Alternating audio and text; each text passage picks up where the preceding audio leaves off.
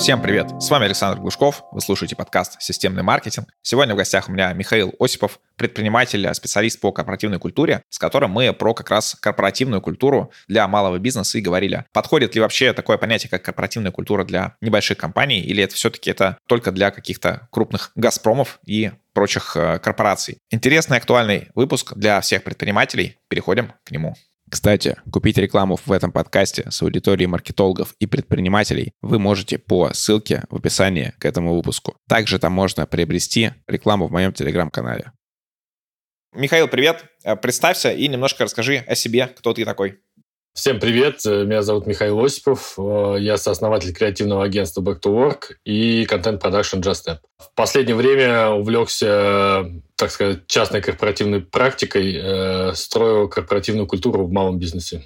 Угу. Круто. И насколько я знаю, что ты ушел от э, управления в своем агентстве, э, в том числе через такой инструмент, как построение корпоративной культуры, про который мы сегодня с тобой и будем говорить. Для начала немножко расскажи, что вообще такое корпоративная культура вот в рамках малого бизнеса, потому что, ну, плюс-минус мне, например, понятно, что такое это в крупной корпорации, а что это в рамках малого бизнеса, отличается это или нет, и как ты вообще можешь все это определить?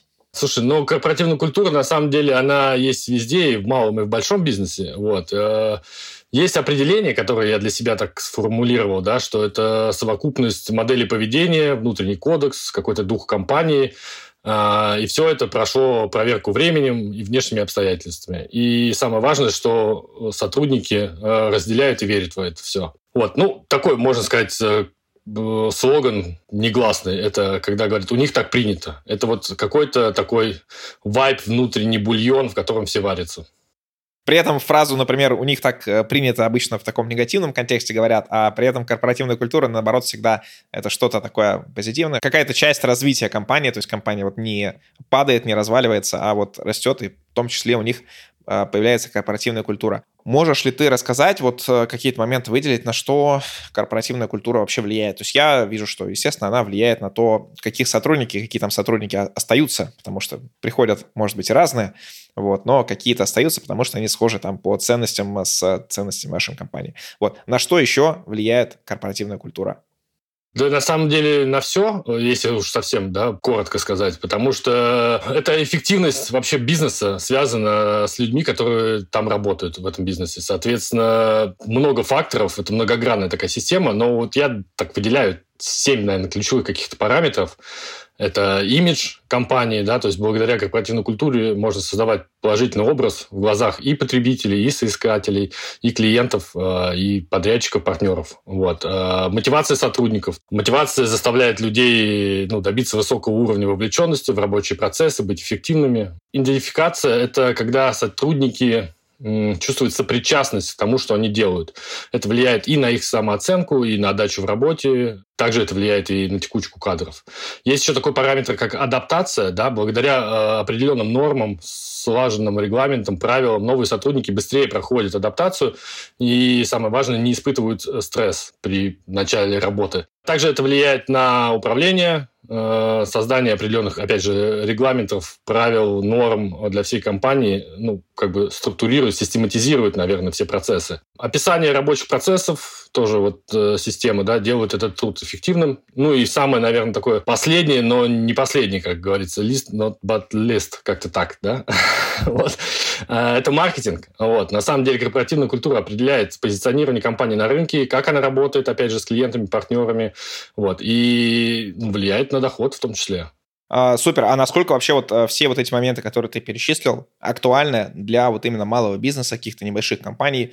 А, то есть одно дело, я понимаю, что там я как сотрудник работаю, и вот я работаю там в Microsoft или Apple, и вот я такой, или там в Яндексе из российских брендов, например, я вот причисляю себя к э, таким людям. А тут я работаю в ИП Пупкин Иван Иванович, и насколько Э, вообще вот эту историю актуально. То есть насколько вот человек может гордиться, что он работает в такой вот небольшой компании, ну, или гордиться, или э, себя причислять вот к таким вот особому э, объединению людей, объединенных какими-то общими там ценностями или какими-то другими моментами.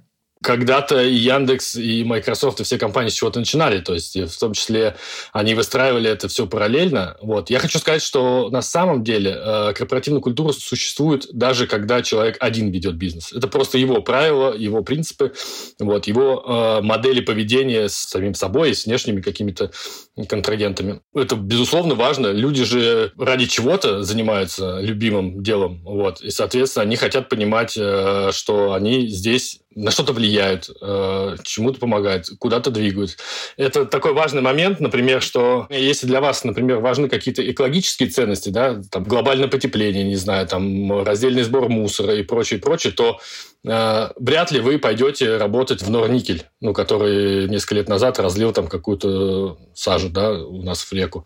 Вот, то есть это определение по ценностям, и люди гораздо эффективнее работают там, где их ценности э, разделяет сама компания, и они видят, что они влияют э, на какой-то результат. Поэтому она важна в любом месте, неважно, это пекарня или Microsoft, потому что у каждого бизнеса есть цель, да, и, и помимо классического определения, что бизнес должен приносить прибыль, есть еще и миссия, да, зачем этот бизнес вообще э, работает, то есть чему он служит, вот. Э, и люди ищут эти поинты, чтобы работать там, где им нравится, и делать то, что им нравится. И, соответственно, правильная корпоративная культура это подсвечивает, как бы показывает, и люди на это притягиваются. Поэтому я считаю, что нет разницы, большая или маленькая компания, то есть везде нужно следить за этим. И на самом деле корпоративная культура всегда идет в параллели вообще, в принципе, с развитием э, и ростом бизнеса.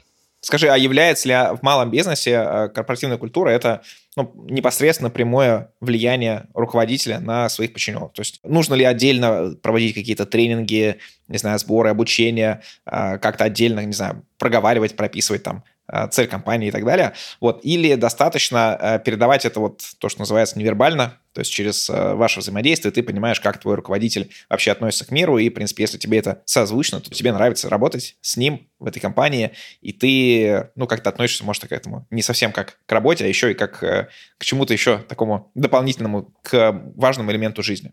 Спасибо. Э, такой многогранный вопрос, соответственно, и ответ будет такой же примерно. То есть э, поделим его на две части. Первая часть. А что делать, если этот руководитель, например, уходит с этой позиции? То как дальше передавать эти все здания? Как раз для этого я рекомендую ну, максимально регламентировать и описать все процессы, которые происходят в компании, для того, чтобы была безболезненная передача этих вот принципов, устоев, не знаю, правил, норм для смены да, людей. Это первое. Второе, э, у каждого бизнеса я лично выделяю четыре таких столба корпоративной культуры, которые я рекомендовал бы, чтобы они были. Да? Первое – это ценности, это то, на что опирается э, компания, ну, принципы такие внутренние, да. Здесь немножко внедрюсь. Можешь ли ты здесь привести примеры ценностей? Потому что я, в принципе, очень долго вообще не понимал, что это за слово ценности, хотя там, ну, читал там в большом количестве литературы, и только недавно вот разобрался, наверное, месяц назад. Вот, и здесь мне хотелось бы немножко углубиться. То есть примеры ценностей, как это может звучать. Хорошо, да, без проблем. Э, например, э, самый важный момент, что все ценности, плюс-минус, если вы будете гуглить их, да, они все звучат красиво. Ну, так, кликбейтно, скажем так, э, такие шаблонные вещи. Но они как раз принимают свою индивидуальность, когда в каждый бизнес их расшифровывать, что для них это значит. Например, у нас в компании э, есть ценность э, работать честно. Ну, вроде как бы, что, все работают честно. Но для нас это значит, что когда мы организуем какое-либо там мероприятие, например, да, и у нас остается купленный какой-то там, не знаю, ноутбук, например, за деньги клиента, да, мы не прячем его и не такие, ага, у нас теперь есть ноутбук. Нет, мы говорим о том, что, коллеги, у вас остался ноутбук, что мы с ним делаем? Ну, для нас честность важна, да, например. Или еще такая ценность, например, не делать ради сделать. То есть вроде звучит, опять же, банально, да, но мы расшифровываем так, что если тебе дали какую-то задачу, неважно, на каком уровне ты находишься, и ты ее просто выполняешь, не думая, то это неправильно. То есть ты должен задаваться вопрос, так, а зачем я это делаю? Что это даст, что это не даст? То есть не то, чтобы ставить под сомнение, да, а именно просто задаваться вопросом, для чего это происходит. А, это пример ценностей. И возвращаясь сначала вот многогранного вопроса, четыре столба – это вот ценности, да, нужно прописать желательно. Рекомендовано от 3 до 5, больше на самом деле никто не запомнит, и уже это их сложно транслировать. Да, и для тех, кто не понимает, где их взять, э, я нашел для себя такой лайфхак, что в искусственный интеллект пишешь, приведи мне там 30 примеров ценностей э, там, у примерно таких же людей, как я. Вот. И он тебе приводит, и говоришь, еще давай 30. Вот. И ты их собираешь и просто выбираешь из этого списка, что тебе вот как бы ближе, и что тебе кажется, типа, ну да, это логично, типа так должно быть. И по идее, вот, ну, для себя я вот так свой список сформулировал.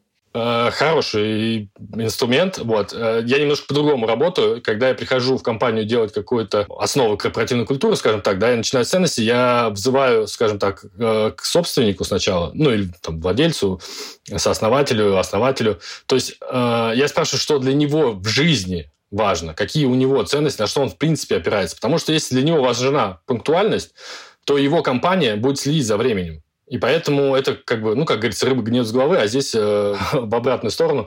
То есть э, я задаю вопрос, что важно людям. То есть у каждого из нас есть ценности. Мы на что-то опираемся каждый день.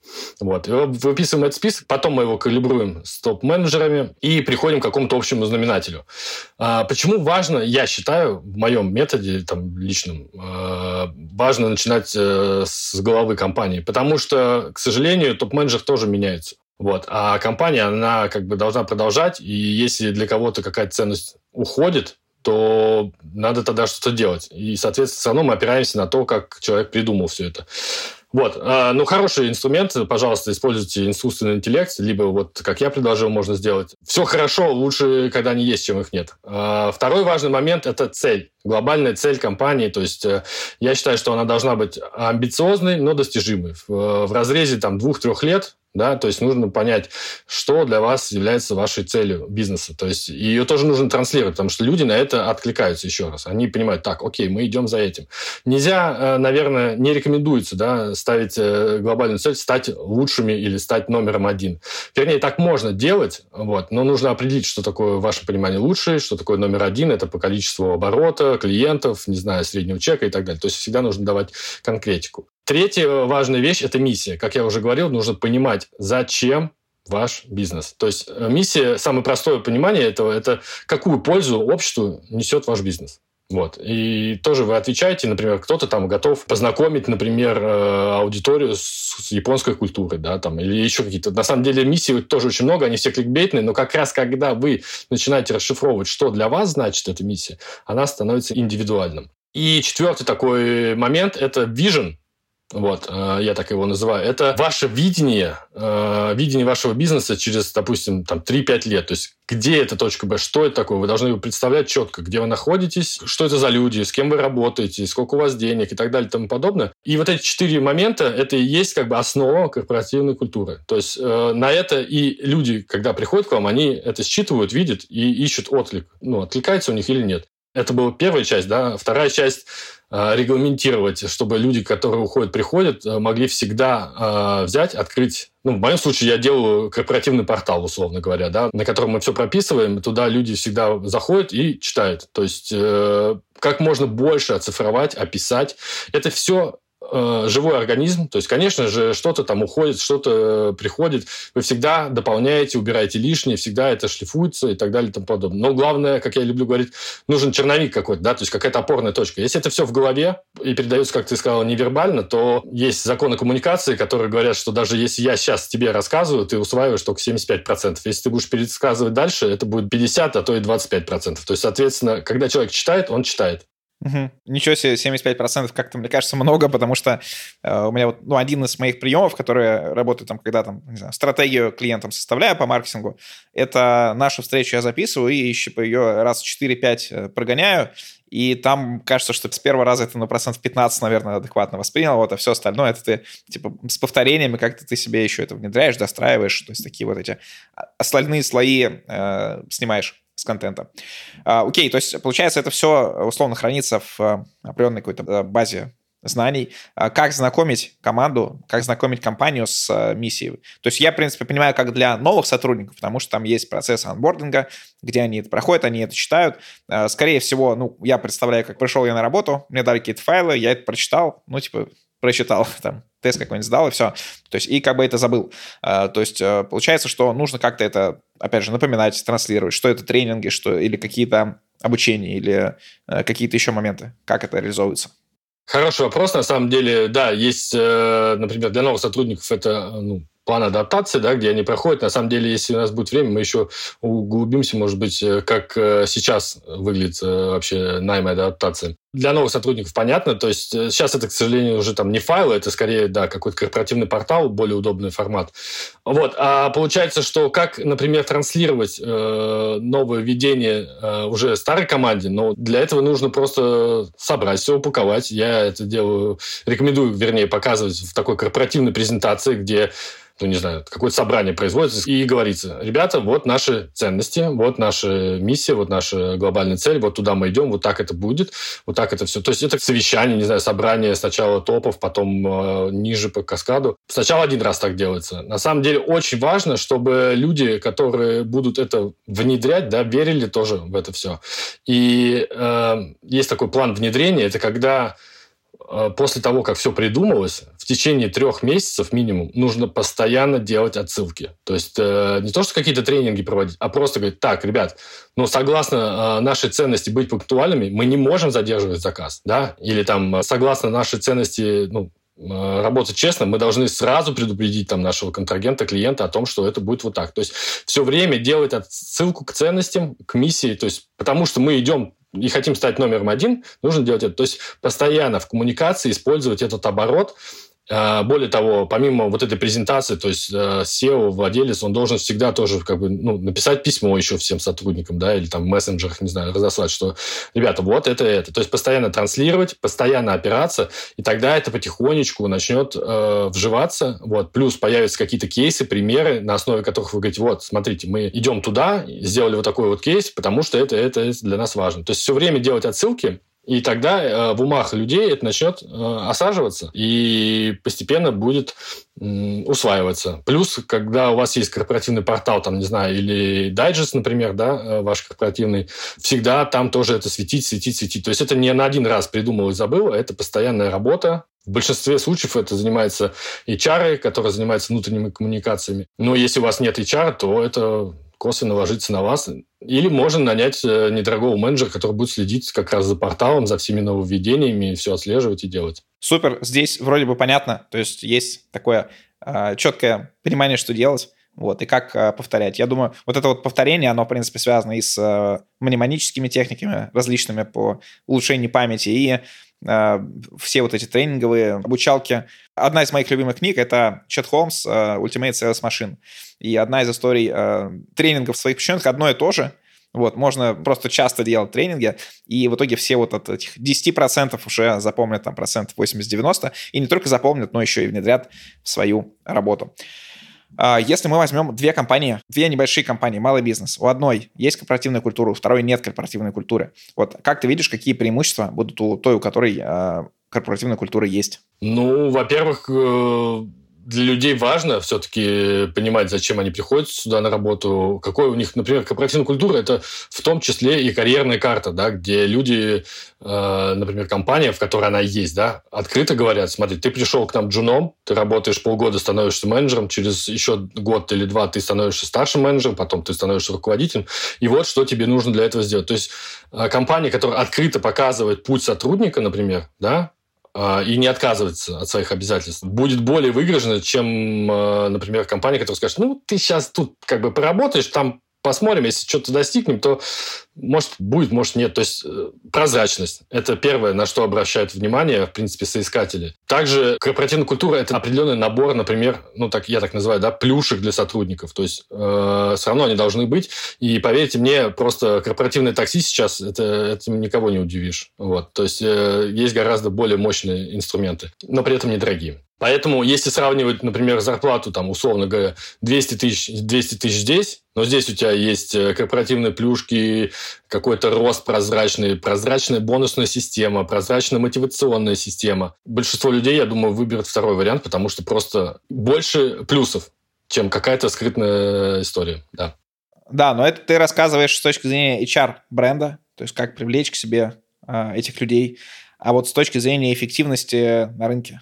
Тут нельзя просто убрать HR-бренд э, с точки зрения эффективности на рынке, потому что на самом деле есть исследования, по которым э, около 80% соискателей просто изучают сначала кейсы компании, ее ценности, команда, кто там работает, что они делают, и уж только потом смотрят на зарплату. Это есть как бы да, уровень HR-бренда. Ну, я не знаю, то есть это как, как в ресторане бесплатный десерт получить или не получить, и куда вы потом пойдете. То есть, где она есть, э, это много прозрачности просто дает, и много бонусов, и всем все понятно, как делать, что делать. То есть, например, э, в том числе эффективно это, когда э, человек объясняет по сто раз одно и то же. Да? То есть, типа, вот, не знаю, у нас спрашивали все время, а где лежат эти документы?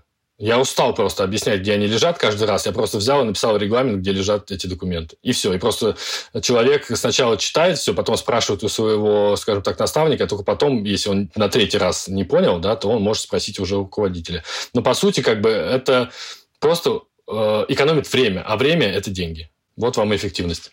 Окей, понял. А, еще один, наверное, такой теоретический, метафизический вопрос. А, потому что чаще всего из того, что я видел, компания, она является таким продолжением собственника и его каких-то тех же ценностей, условно, той же там пунктуальности, а, честности и чего-то такого. Либо наоборот. Возможно ли здесь собственнику от этого отстраниться? Например, сам он совершенно там непунктуальный человек, но э, он понимает, что для клиентов пунктуальность важна. Вот. И, соответственно, он сам не соблюдая эту ценность, то есть оно не является для него там, какой-то важной ценностью, каким-то образом доносит сотрудникам, что все-таки, знаете, у нас вот типа, пунктуальность – это важная история. Ну, так не будет работать, к сожалению. То есть люди быстро увидят, что раз это ему не важно, значит и нам не важно. И здесь очень такой тонкий момент, на самом деле. Есть же, например, классическая история, что должен ли руководитель приходить э, на работу вовремя. Ну, палка о двух концах. То есть э, не будешь приходить вовремя. Если неправильно это регламентировать, то, соответственно, наверное, какой смысл спрашивать сотрудников, если ты сам не являешься примером? Обязательно, особенно в начале нужно обязательно транслировать, верить в это. Ну, по сути, это когда мы выстраиваем вот эти принципы, ценности, да, то есть почему вот как бы не очень хорошо, например, взять из искусственного интеллекта, потому что это может быть притянуто.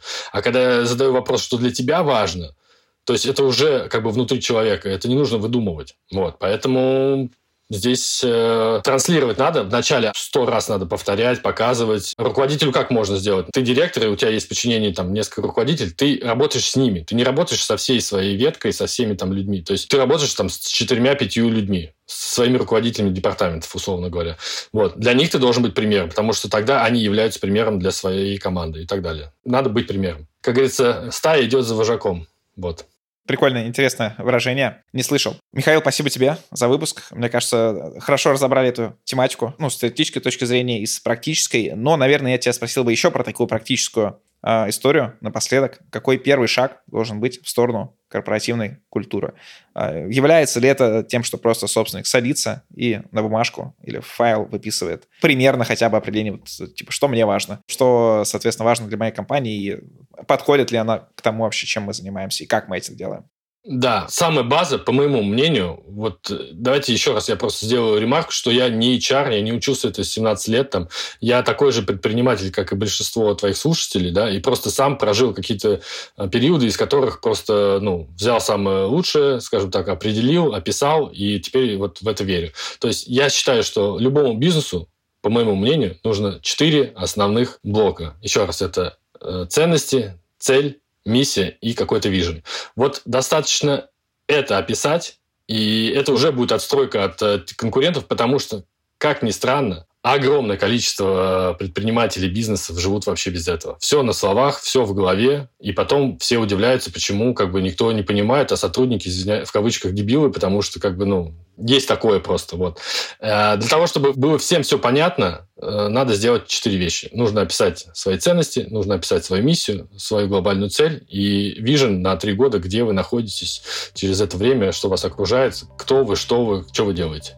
Вот эти четыре довольно объемных, глубоких момента позволят э, очень сильно стабилизировать все. Уже будет притяжка какая-то. И, наверное, глобальным результатом я вот для себя сформулировал, для чего нужна корпоративная культура. А говорить про найм, да, например, то это чтобы искали вас, а не вы искали людей. Всем спасибо за внимание. Напоминаю, что в описании к выпуску есть ссылка на дорожную карту по построению маркетинга для B2B компаний, где содержится 32 инструмента и 5 этапов того, как вы можете поэтапно внедрять маркетинг и получать лиды не только по сарафану, но и из digital каналов. Всем спасибо, пока.